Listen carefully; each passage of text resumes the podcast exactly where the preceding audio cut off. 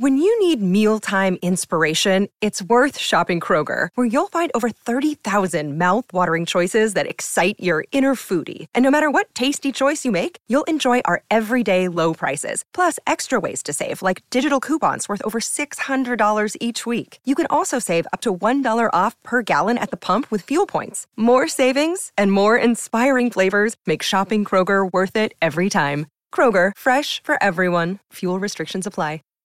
Save big on your Memorial Day barbecue, all in the Kroger app. Get half gallons of delicious Kroger milk for 129 each, then get flavorful Tyson natural boneless chicken breasts for 249 a pound, all with your card and a digital coupon. Shop these deals at your local Kroger, less than 5 miles away, or tap the screen now to download the Kroger app to save big today. Kroger, fresh for everyone. Prices and product availability subject to change. Restrictions apply. See site for details. Algunas escenas de este programa han sido recreadas. Un asalto despiadado por el poder desgarra una ciudad. Una familia criminal se divide en dos, mientras los jóvenes y los viejos luchan hasta la muerte.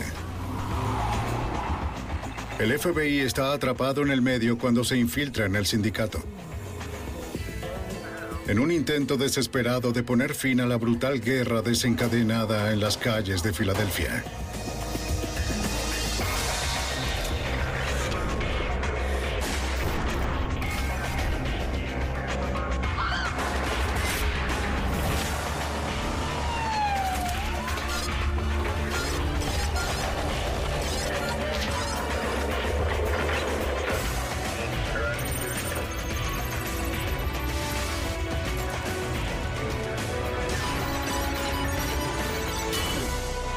Los archivos del FBI. La guerra de la mafia de Filadelfia. 1990. Una mañana tranquila en el sur de Filadelfia, Pensilvania. Joe Andrucci es monitoreado por el FBI. Es un estudiante de contabilidad de 20 años en la Universidad La Salle y está en problemas. Ha estado apostando en el fútbol a través de un corredor de apuestas de la mafia. Estaba ganando al principio, pero su suerte se volvió amarga. Le debe a la mafia mil dólares. Es una deuda que no puede pagar. ¿Entiendes? No creo que lo hagas, hijo. No creo que lo tengas en lo absoluto. No creo que entiendas lo que sucede. Con el agua al cuello y temiendo por su vida, Andruzzi contactó al FBI y le pidió ayuda. Consigue el dinero, muchacho.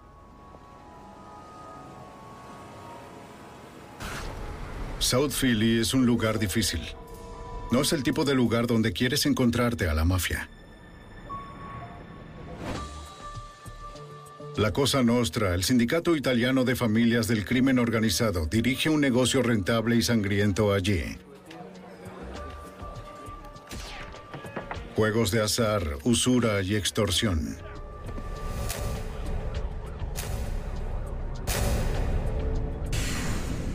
Durante años, South Philly la dirigió Angelo Bruno, conocido como Don Caballero por su aversión a la violencia. Se hizo cargo de la ciudad en la década de 1950. Lo asesinaron con brutalidad en 1980. El hombre sospechoso de estar detrás del golpe era Nicodimo Scarfo. Nicky Scarfo se hizo cargo del imperio de Bruno. Era un asesino a sangre fría que gobernaba la ciudad usando la violencia. Pero ahora Nicky Scarfo está en la cárcel. El FBI quiere averiguar quién dirige a la mafia de Filadelfia, mientras el jefe está tras las rejas.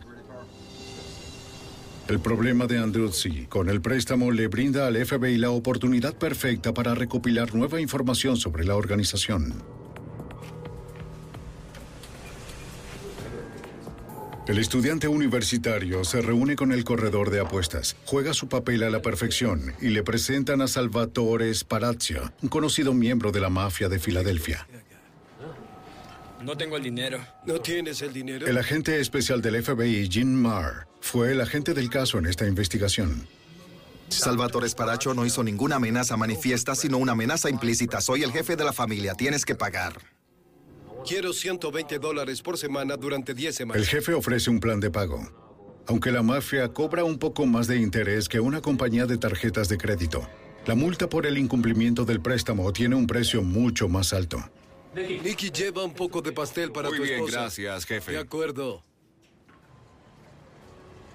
Durante las próximas 10 semanas, el FBI le da a Andruzzi el dinero para hacer sus pagos.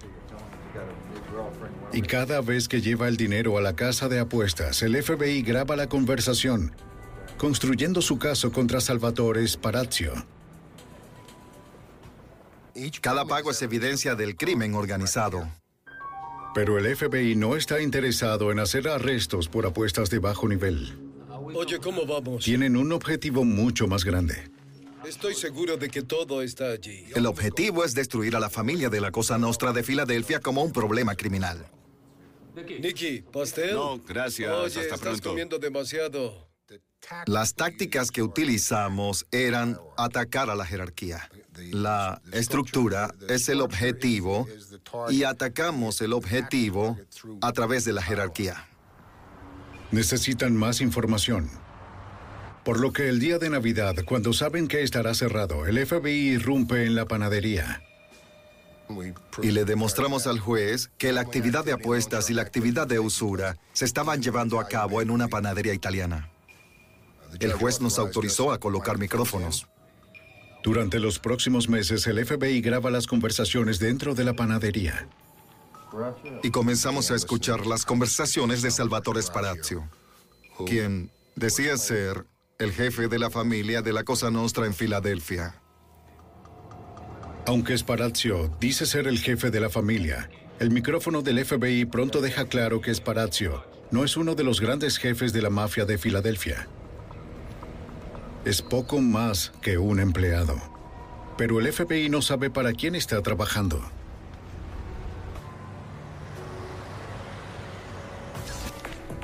Pensando que puede llevarlos a su jefe, la vigilancia del FBI sigue a Sparazio hasta una oficina de abogados en Camden, Nueva Jersey. Allí se reúne con otros miembros de la mafia de Filadelfia, incluido un hombre bien conocido por el FBI, John Stanfa. John Stanfa es un inmigrante siciliano y un miembro consumado de la mafia siciliana. Trabajó como conductor para el difunto Angelo Bruno, conocido como Don Caballero, ex jefe de la familia de Filadelfia. Stanfa estuvo implicado en el asesinato del ex jefe de la mafia en 1981 y fue detenido en Maryland. Fue declarado culpable de perjurio en su testimonio ante un gran jurado que investigaba la muerte de Bruno. Fue a la cárcel por ocho años. Cuando fue liberado, la mafia de Filadelfia emitió un contrato por su vida por el asesinato de Bruno. El agente especial Fred Walls es miembro del escuadrón del crimen organizado del FBI. Solo a través de la intercesión de sus asociados de Gambino en Nueva York, se eliminó el contrato y se le permitió vivir. Después de que Nicky Scarfo fue a la cárcel, Stanfa regresó a Filadelfia. Se fue a trabajar en el negocio de la construcción y se mantuvo bajo perfil por un tiempo. Y estuvo muy tranquilo, así que cuando comenzó a llegar al poder y nos dimos cuenta de que se estaba haciendo un nombre, fue una sorpresa para nosotros. Gracias a la cooperación de un joven estudiante universitario, el FBI ha identificado al hombre que creen que dirige el crimen organizado en Filadelfia. Eliminamos al jefe anterior y a la mayor parte de la jerarquía de la familia. Sentimos que si podíamos alejar a Stanfa, teníamos un largo camino hacia el objetivo de eliminar el crimen y la familia de Filadelfia. En la calle, los informantes confirman las sospechas del FBI de que John Stanfa es el nuevo jefe de la mafia de Filadelfia. Una vez que determinas que un individuo como Stanfa se hace cargo de la familia, quieres ver cómo planea manejarla. Contactas a tus informantes y ves lo que te pueden proporcionar. Stanfa mantiene un perfil bajo. Dirige los asuntos como el Don Caballero antes de él. Se involucra en actividades tradicionales de la mafia, tales como préstamos, juegos de azar y extorsión.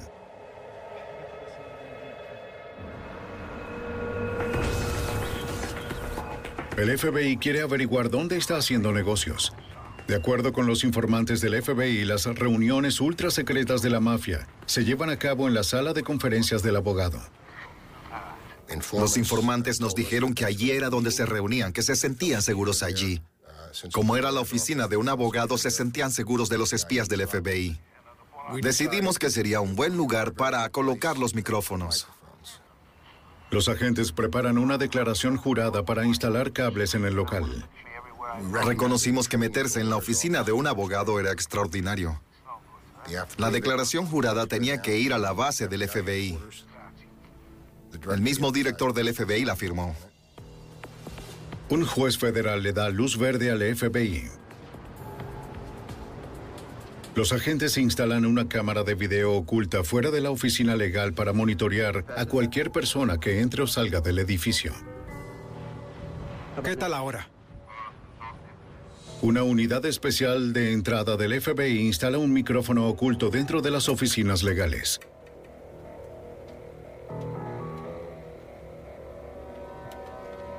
Los agentes hacen una entrada secreta a la suite del segundo piso. En términos de la entrada real a las instalaciones, es lo que considero una de las cosas más peligrosas que hace el FBI, porque estás asaltando la propiedad de otra persona. Aunque tienes autoridad para estar allí, la persona, si se encuentra con alguien, no sabe que tienes la autoridad para estar allí. En el interior, los agentes temen ser descubiertos. Un alguacil adjunto armado está dentro del edificio. La noche antes de entrar, la campaña por la reelección del alguacil fue movida a la planta baja. Los agentes que hicieron la entrada fueron sorprendidos por un alguacil adjunto. Por fortuna, fueron capaces de ocultarse. Entró y salió antes de que hubiese algún problema.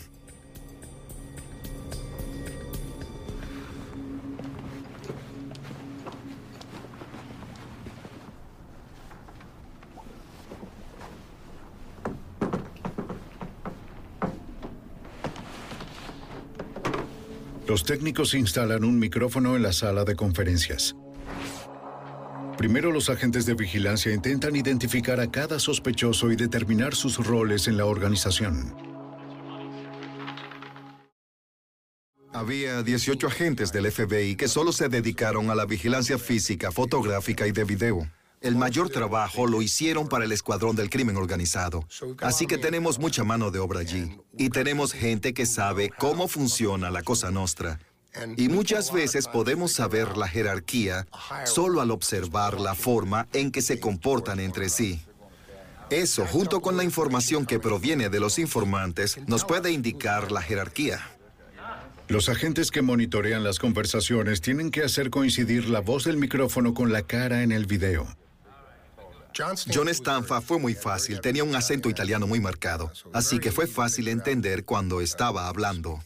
Pero los agentes tienen un problema. Las conversaciones que interceptamos en la oficina nos indicaron que estaban saliendo de la sala de conferencias e iban a algún lugar. Después de todos los problemas para plantar el micrófono, el jefe de la mafia mueve las reuniones. Los agentes de vigilancia deben averiguar dónde se llevan a cabo las reuniones tendrán que colocar otro micrófono. Se han ido. Están en otro lado. Unos días más tarde, el FBI se entera por un informante que una reunión de alto nivel está por llevarse a cabo en la oficina de abogados entre John Stanfa y varios asociados. Necesitan colocar el nuevo micrófono en su lugar antes de la reunión. Pero no saben dónde se realizará la reunión. Los agentes envían a un detective encubierto para que siga a Stanfa a la oficina. El detective de Filadelfia, Mark Pinero, realiza el trabajo. Tratamos de encontrar una razón para entrar en el bufete de abogados para ver de cerca lo que sucedía. Así que ideamos una historia utilizando el nombre de un abogado que sabíamos que había dejado esa firma pero no sale tal cual como estaba planeado. Este individuo desconocido me abrió la puerta para que entrara primero, lo que me hizo retroceder porque quería ir detrás. Quería ver a dónde iban antes de que me atendieran, pero me sentí aliviado cuando entré y la recepcionista saludó a John Stanfa. Y él le dijo, hágale saber que estoy aquí. Y la recepcionista llamó de inmediato por su intercomunicador y dejó que el abogado principal de este bufete de abogados supiera que John estaba allí y lo hiciera pasar. Estoy buscando al abogado Dave Pierce Así que no solo pude hacer que identificara a John Stanfa, sino que pude pararme allí y verlo ir a la oficina de este abogado principal en esta firma de abogados. Eso es bueno, es muy bueno. Está bien, ciérralo. Gracias. Con esta información, un tribunal federal aprueba una declaración jurada para una segunda incursión en la oficina. Los agentes instalan micrófonos ocultos en la oficina del abogado.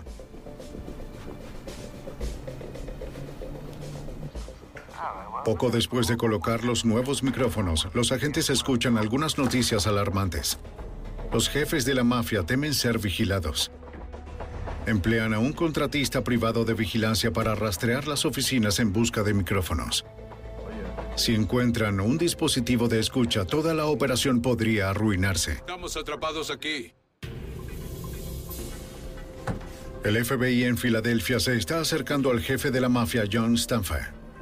Se enteran de que está haciendo negocios de la mafia en la oficina de un abogado. Los agentes colocan dispositivos de escucha en la oficina.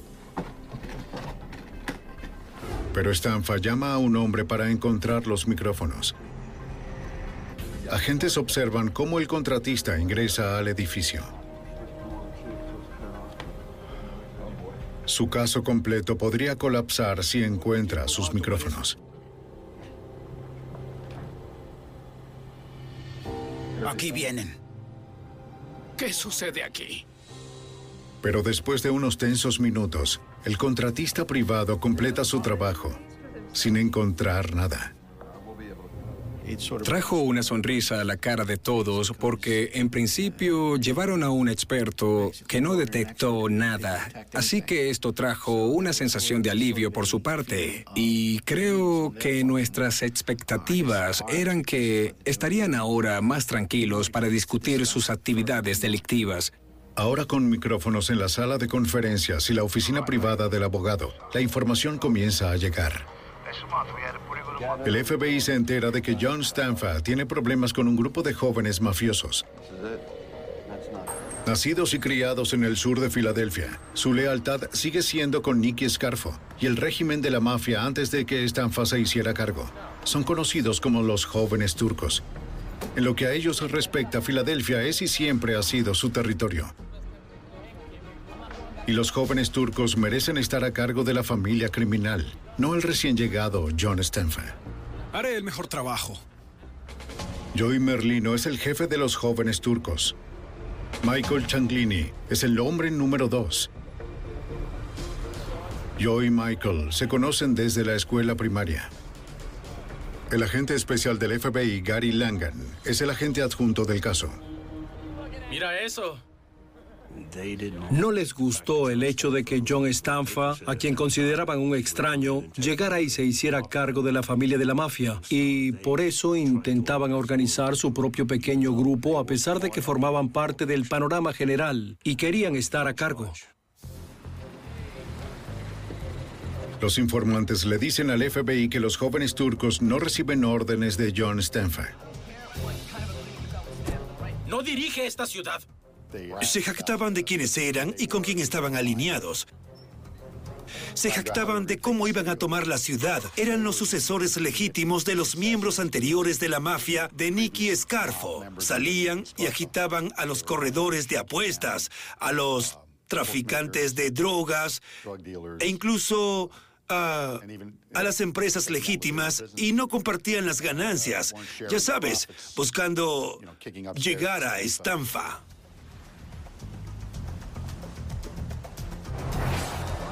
Los jóvenes turcos sienten que tienen derecho a dirigir la ciudad y la mafia de Filadelfia.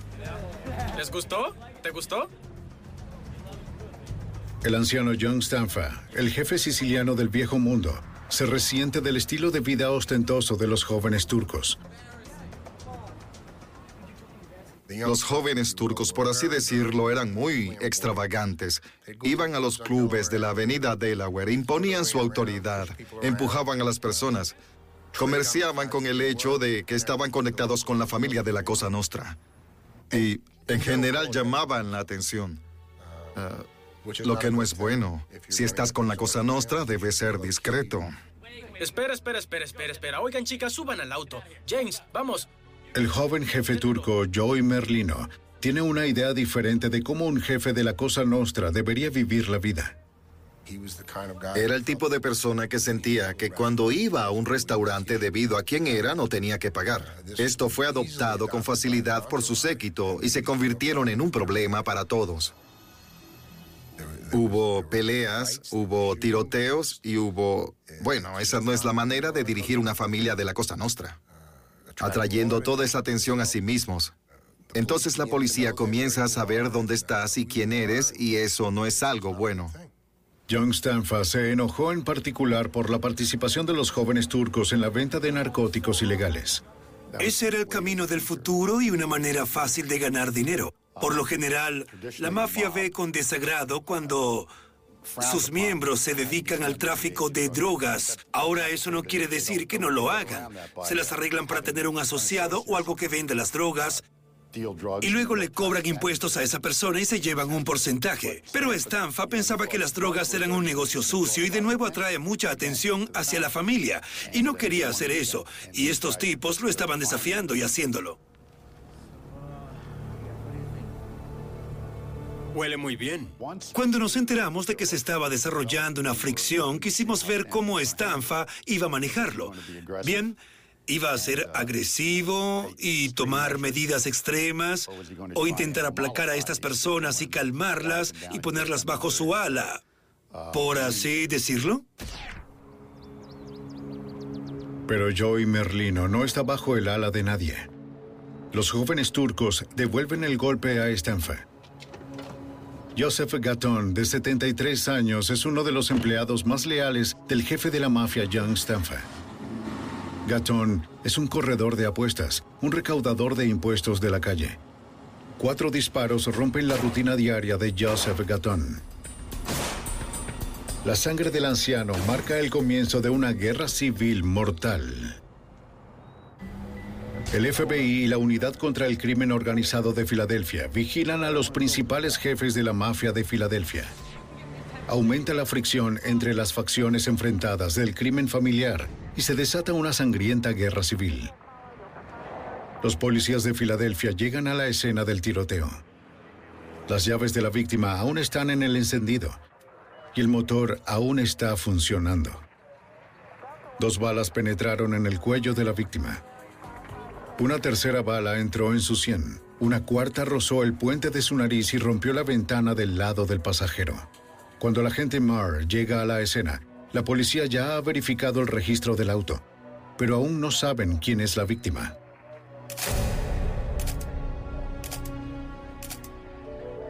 El agente Marr reconoce a la víctima por investigaciones previas.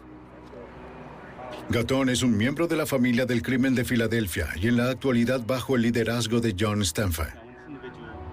Varios de los vecinos de Gatón presenciaron el tiroteo, pero nadie puede identificar al pistolero solitario y encapuchado.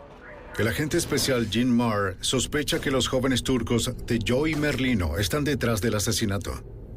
Donde fue asesinado, la forma en que lo mataron me indicó que la facción de Merlino estaba enviando un mensaje a Stanfa y su gente. Estamos aquí y debemos ser tomados en cuenta. Los agentes monitorean sus escuchas telefónicas. Pero nadie está hablando del asesinato. El agente especial Fred Walls al principio, cuando este corredor de apuestas fue asesinado, no estábamos seguros de quién estaba involucrado. No había nada definitivo en las grabaciones después de que el corredor de apuestas fue asesinado. Había una referencia al hecho, pero nada que nos indicara que Stanfa tenía la opinión de que alguien lo había hecho o no. Los investigadores están seguros de que el asesinato está relacionado con la mafia, pero no tienen pruebas. Cuando hablan con el propio Stanfa, asegura no saber nada. Bien, Pat. Muy bien. Pero Stanfa contraataca. Cinco semanas después del asesinato del corredor de libros y recaudador de impuestos de John Stanfa, Michael Shanglini, el hombre número dos de los jóvenes turcos, regresa a casa después de un partido de baloncesto. Dos hombres armados con escopetas abren fuego.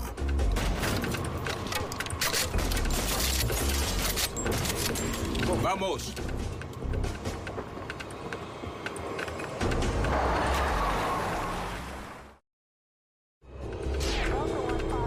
De alguna manera, Changlini, su esposa y sus dos hijos resultaron ilesos en el ataque.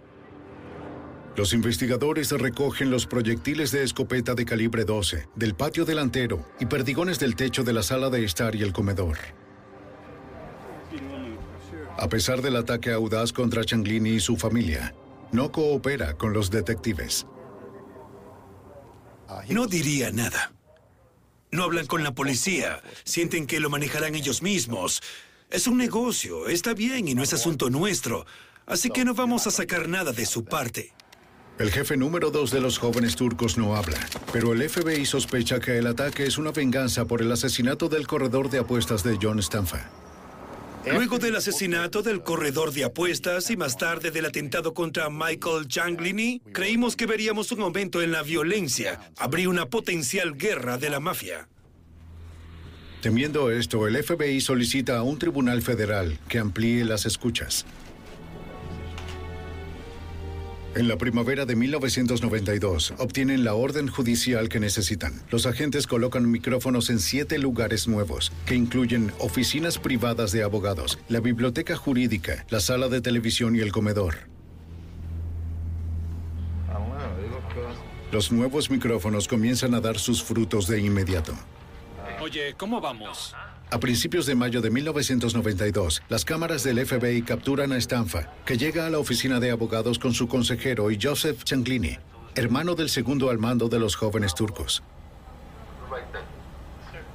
Adentro, John Stanfa, enojado, anuncia que sabe que los jóvenes turcos lo están buscando. Lo quieren muerto. Pero Stanfa no quiere una guerra. Quiere hacer un último intento de diplomacia. Su primer movimiento es hacer que Joseph Changlini sea su nuevo subjefe. Habrá pensado que con una concesión a ellos sería capaz de controlarlos.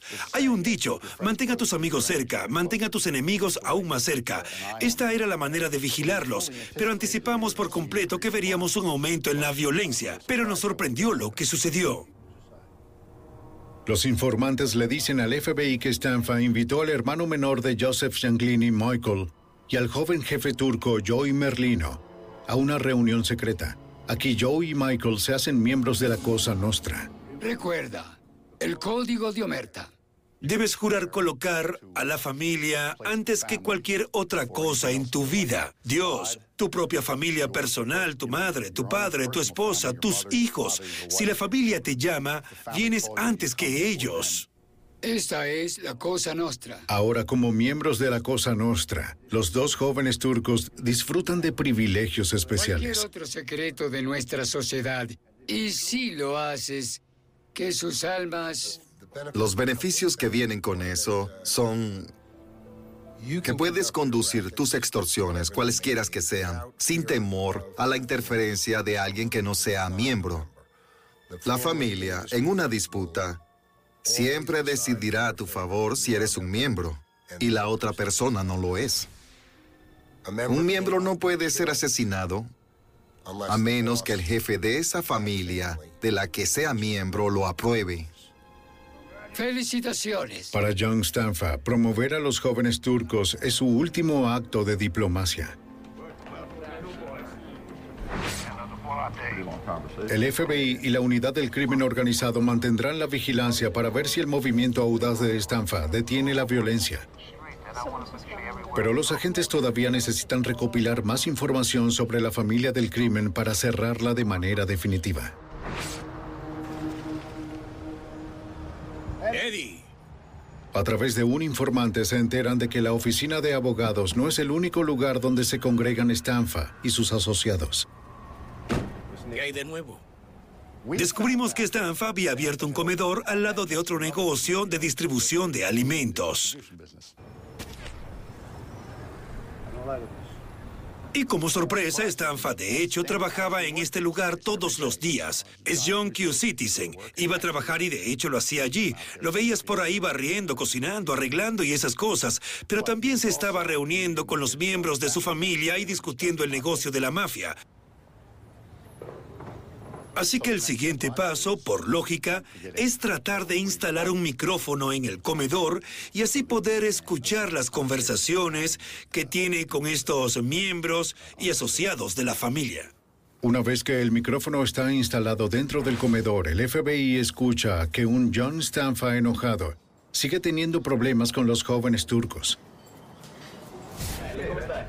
Solicita una última reunión con Joe y Merlino. Son ellos, son ellos. Joey Merlino y Michael Changlini visitan a Stanfa. ¿Hay algún problema? ¿Hay algún problema? Los Claro que apostadores se quejan de que los jóvenes turcos no cumplen con sus ¿Por apuestas. qué no puede ser como Joy, tu hermano? Merlino le asegura al jefe que solucionará el problema y que se hará cargo de las deudas. Paga la factura. La reunión termina de manera amigable. Quizás pueda haber paz dentro de la familia. Arrivederci. De acuerdo, Graxi. Arrivederci. Bueno, cuídate. A principios de marzo, los agentes de vigilancia del FBI observan a Joseph Changlini y una camarera abriendo el comedor de Stanfa. Es casi después de un año exacto cuando su hermano Michael fue casi asesinado a tiros en su casa. Sus actividades fueron fáciles de documentar. Tenía su rutina. Se levantaba por la mañana y se iba a trabajar. Pero esta mañana la rutina de Joseph Changlini toma un giro aterrador. Cuatro hombres se detienen y abren fuego contra Changlini y la camarera, reiniciando la sangrienta guerra entre la vieja y la nueva mafia del sur de Filadelfia.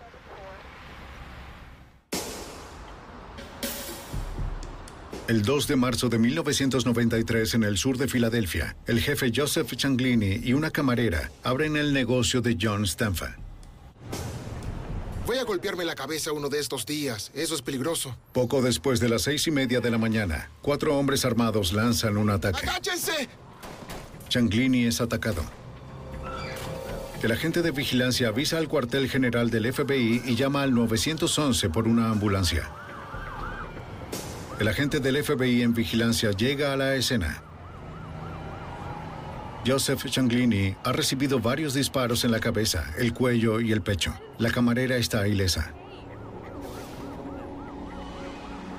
Changlini de alguna manera ha logrado sobrevivir al ataque mortal.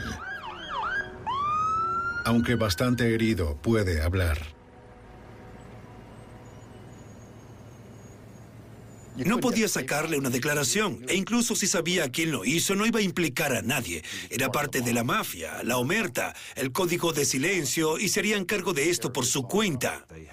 Tenían que saber quiénes eran. Los vio. Sospechamos que era un grupo de jóvenes turcos, pero él solo nos dijo que no sabía nada.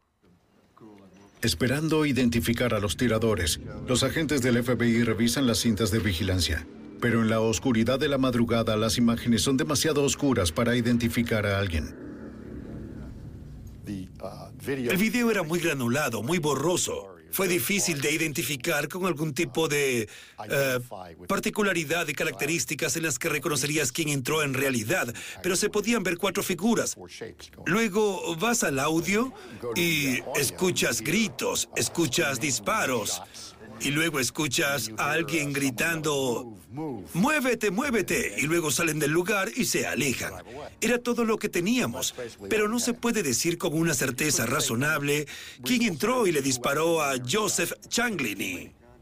Pero los agentes todavía vigilan la oficina. En la sesión de escucha, la grabación de audio registra una conversación escalofriante entre Stanfa y un asociado de la mafia. John Stanfa sospecha que Michael Changlini está detrás del intento de matar a su propio hermano Joseph en el restaurante. Sí, Michael y Joy estaban en lados opuestos de la guerra interna dentro de la familia Stanfa. Eran medio hermanos y eso No hizo ninguna diferencia, quería, pensaba que su hermano Joy estaba del lado equivocado y lo iba a sacar. Para John Stanfa solo hay una opción. Eliminar a Joy Merlino y los jóvenes turcos. Entonces comienza a reclutar a su propia gente para enviarla y comenzar a acosar a estos jóvenes turcos y tratar de matar a Joy Merlino, Michael Changlini y las personas relacionadas con ellos. Los agentes del FBI encubiertos envían una advertencia a Merlino y a Michael Changlini. Ven aquí, amigo, ven aquí.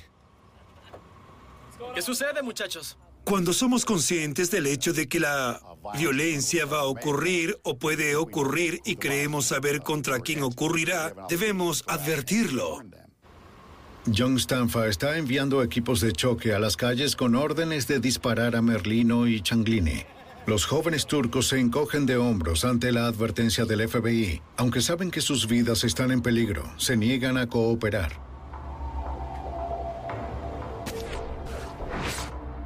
Los jóvenes turcos debieron escuchar al FBI. Un equipo de ataque de Stanfa los sigue y abre fuego a plena luz del día. Michael Shanglini recibe un disparo en el corazón y muere en la calle. Joey Merlino es herido.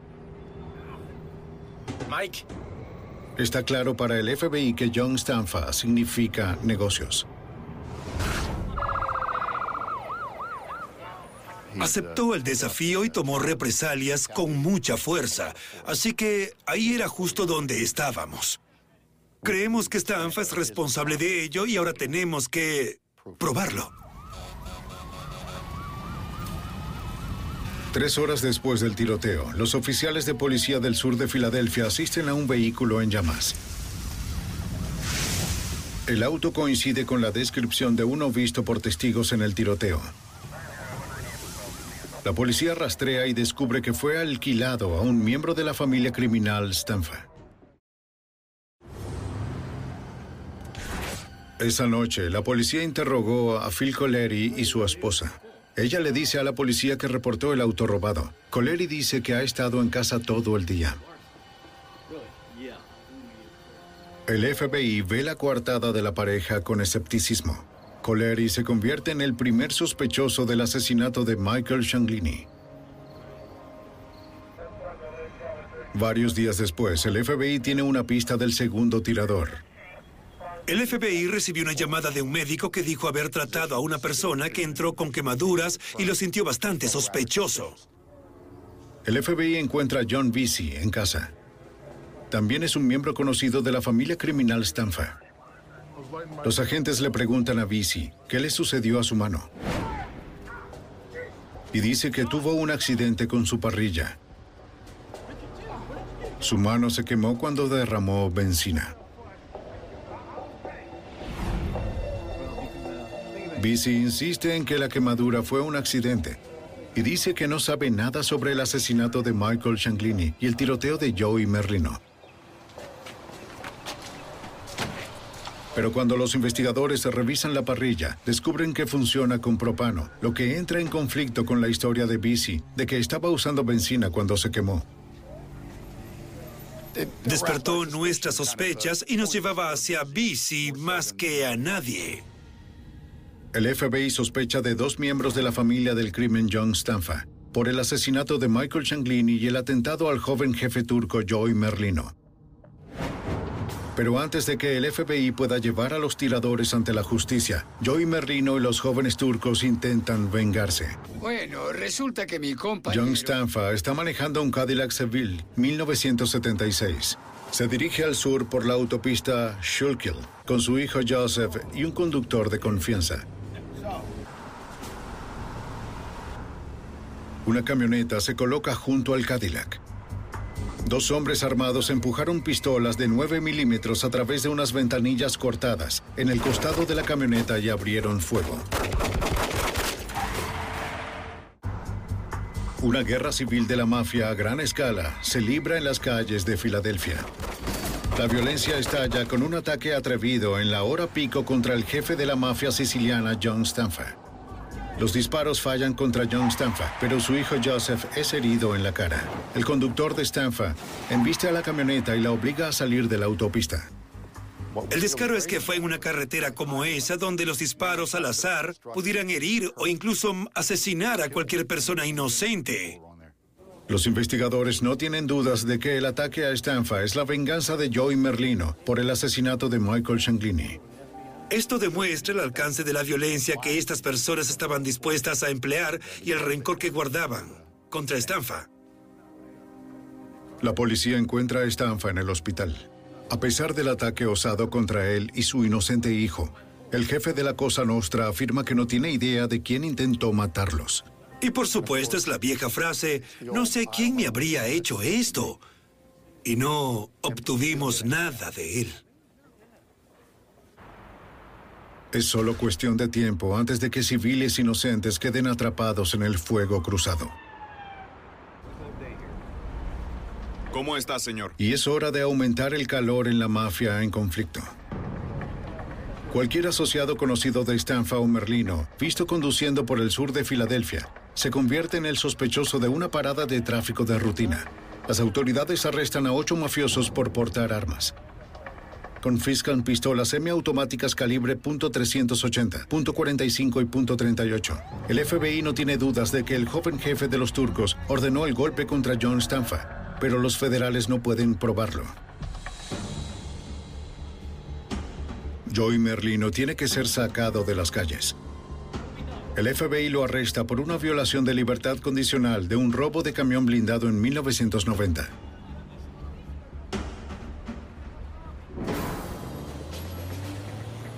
Con Joey Merlino fuera de las calles. Ahora es el momento de que el FBI centre sus miras en el grupo de John Stanfa. Los agentes apuntan al asesinato del sospechoso John Busy. El sicario profesional es uno de los soldados de John Stanfa.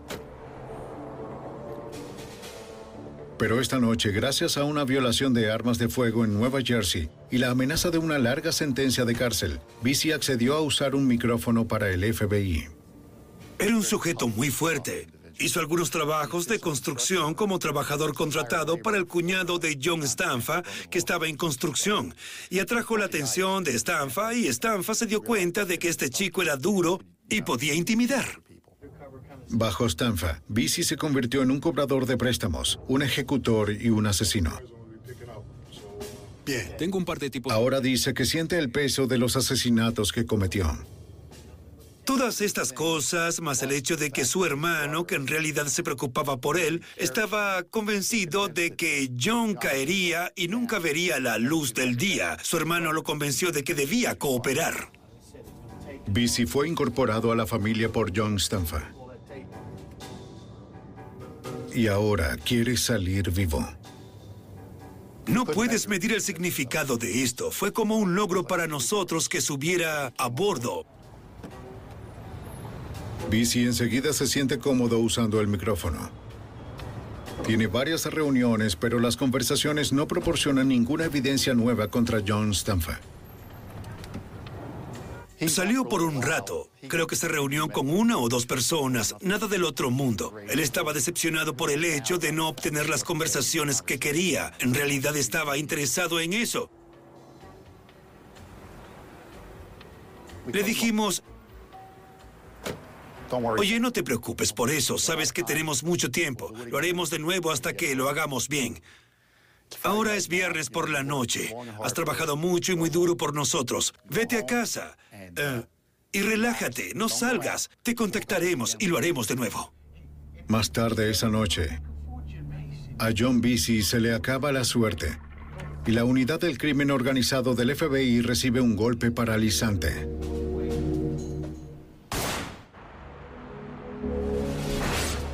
En una sangrienta guerra de la mafia en el sur de Filadelfia, el informante número uno del FBI es asesinado a tiros por sicarios de la mafia. Y la mejor oportunidad del FBI para acabar con una infame familia criminal es destrozada. El agente especial del FBI, Fred Walls, está devastado por la noticia de que al informante John Busy le han disparado. Cuando escuchas que alguien recibió un disparo en la cabeza, piensas lo peor. Pero contra todo pronóstico, después de que tres balas calibre .22 se estrellaran contra su cráneo, John Busy sigue vivo. Estoy sorprendido. Este sujeto recibió un disparo en la cabeza y está dando una entrevista. Y procede a contar qué ocurrió. Esa noche, después de que se quitó el micrófono y los agentes del FBI se fueron a casa, Busy se encontró con el jefe de John Stanfa y uno de sus soldados. Conozco un lugar agradable.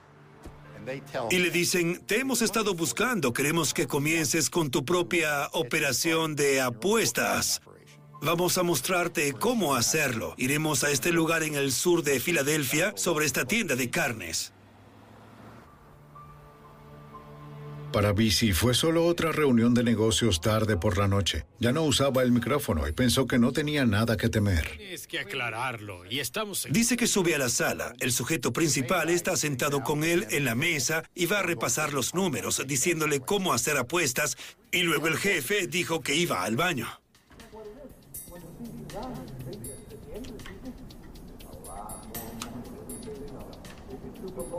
John Busy escuchó el sonido del inodoro y la puerta del baño abriéndose. Y luego escuchó los disparos. Tres balas calibre .22 impactaron el cráneo de John Busy, pero no cayó. Busy se da vuelta, mira al sujeto y dice, ¿qué diablos estás haciendo? Y por supuesto el tirador ahora está sorprendido. Así que tira el arma y saca un cuchillo. Entonces, Busy le quita el cuchillo y lo corta. En realidad lo incapacita y lo tira al suelo. Se vuelve hacia el otro sujeto, el hombre principal, que es un hombre mayor. Lo mira y dice, John, John, todo esto ha sido un error. Es un malentendido, viejo. Somos caballeros, podemos resolverlo. Y Busy dice, quítate del camino o te mataré también. Y contra todo pronóstico, John Busy sale vivo de la habitación. Allí se puede ver lo duro que era este sujeto. Muy implacable. Y las balas entraron en la parte posterior de su cabeza y más tarde descubrimos que habían golpeado la cabeza y habían rebotado. Supongo que las balas no eran tan fuertes, tal vez de un rifle largo calibre 22 y recibió tres en la cabeza y sobrevivió. Dos semanas después, el ex asesino de la mafia John Busy hace su primera comparecencia ante el gran jurado federal y testifica en contra de su antigua familia criminal. La información que proporciona es invaluable para el FBI. Busy señala nombres y le da al FBI lo que necesitan para actuar contra la mafia de Filadelfia. Cuando el FBI aumenta la presión, otros mafiosos hacen tratos con los fiscales y se convierten en informantes del FBI. Y las fichas de dominó comienzan a caer. En el día de San Patricio en 1994, 24 sospechosos fueron arrestados por cargos de crimen organizado, conspiración para asesinar, extorsión, incendio, secuestro, apuestas y obstrucción de la justicia. Entre los arrestados se encuentran Frank Martínez. Se le encuentra culpable de asalto y del intento de asesinato de John Busy. Coloque sus manos aquí. Vincent Pagano también es arrestado y declarado culpable de asalto y del intento de asesinato de John Busy. Dese la vuelta. Deme sus manos. Muy bien. Muy bien. FBI, tengo un arresto para usted. El mismo día, John Stanfa es arrestado por cargos de crimen organizado, conspiración para asesinar, extorsión, incendio, secuestro, apuestas y obstrucción de la justicia. Fue un buen barrido, limpio y fácil. Trajimos a la gente y nos sentimos muy satisfechos. En última instancia, 27 personas están acusadas de conspiración y extorsión bajo el acto rico. 24 acusados son condenados o se declaran culpables de los cargos. Me sentí bastante bien por hacer a Filadelfia un poco más segura. Era mi trabajo. Fue el trabajo de mi vida. Pensé que hicimos un buen trabajo y que servimos muy bien a los ciudadanos con lo que hacíamos. Tomamos a un grupo muy, muy violento y enviamos a muchos de ellos a la cárcel por mucho tiempo. E hicimos a Filadelfia más segura. El 9 de julio de 1996, John Stanfa es sentenciado a cinco cadenas perpetuas consecutivas. Las está cumpliendo en la penitenciaría de los Estados Unidos en Leavenworth, Kansas.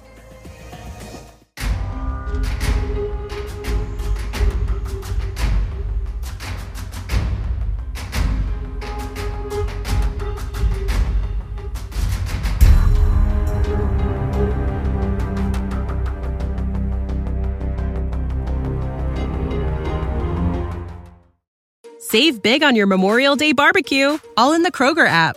Get half gallons of delicious Kroger milk for 129 each, then get flavorful Tyson natural boneless chicken breasts for 249 a pound, all with your card and a digital coupon. Shop these deals at your local Kroger, less than 5 miles away, or tap the screen now to download the Kroger app to save big today. Kroger, fresh for everyone. Prices and product availability subject to change. Restrictions apply. See site for details.